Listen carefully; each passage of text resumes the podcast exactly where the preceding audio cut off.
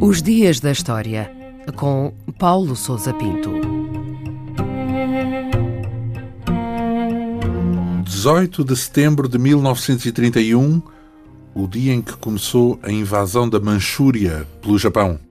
Pouco depois das 10 da noite desse dia, uma pequena explosão danificou a linha ferroviária perto da cidade de Mukden, hoje Shenyang, no norte da China, mais precisamente na região da Manchúria. Uma vez que a linha de caminho de ferro era explorada pelo Japão, o comando das tropas nipónicas estacionadas nessa região atribuiu a autoria da explosão aos chineses e ordenou o ataque à guarnição do exército chinês que se encontrava nas redondezas. Simultaneamente, foram emitidos apelos às tropas que se encontravam na Coreia, que então fazia parte do Império do Japão. Veio mais tarde a descobrir-se que o incidente foi planeado e executado pelo próprio exército japonês com a intenção de criar um pretexto que justificasse a invasão da Manchúria, o que foi de facto desencadeado ao longo dos dias seguintes. Tanto o incidente como o avanço das tropas japonesas partiram dos comandos militares do exército imperial e parecem ter ocorrido à revelia do governo de Tóquio, que aparentemente não estava ao corrente da situação e foi arrastado pelos enrolar dos acontecimentos.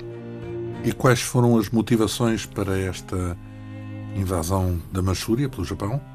O Japão era, nesta época, uma potência regional em ascensão. À abertura ao Ocidente e às reformas políticas da segunda metade do século XIX, seguiram-se transformações económicas e sociais, permitindo uma rápida industrialização e modernização do país. Carente de matérias-primas e recursos naturais para alimentar a sua máquina industrial, o Japão desenvolveu uma política expansionista na Coreia e na China, à semelhança das potências ocidentais. A vitória na guerra com a Rússia, em 1905, permitiu ao Japão obter o controle da linha de caminho de ferro do sul da Manchúria e alargar consideravelmente a sua influência sobre toda a região ao longo dos anos seguintes. A instauração da República na China e a guerra civil que se seguiu facilitaram naturalmente as ambições japonesas. Por outro lado, o ambiente social e político no Japão era cada vez mais favorável a uma política expansionista e agressiva, com o crescimento do nacionalismo e do poder dos militares, que exerciam uma influência política cada vez mais acentuada junto do governo de Tóquio. E que consequências é que acabou por ter o incidente que está na origem desta invasão no dia 18 de setembro de 1931? O exército imperial avançou rapidamente para norte e ocupou as principais cidades da Manchúria ao longo das semanas seguintes. As forças militares chinesas estavam divididas e enfraquecidas, mas tentaram travar a progressão do avanço japonês para norte. Nos finais de fevereiro de 1932 e após a tomada da cidade de Harbin, o Japão completou a ocupação da Manchúria.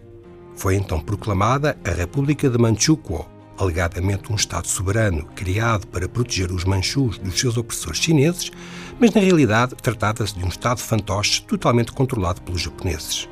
Em 1933, e perante a condenação internacional, o Japão retirou-se da Sociedade das Nações e pouco depois Manchukuo foi transformado numa monarquia constitucional, tendo o trono sido entregue a Puyi, o último imperador da China, deposto em 1911. Uma nova invasão da China em 37 e a aliança com a Alemanha e a Itália acabaram por ditar o envolvimento do Japão na Segunda Guerra Mundial, em dezembro de 1941, com o ataque à base naval norte-americana de Pearl Harbor.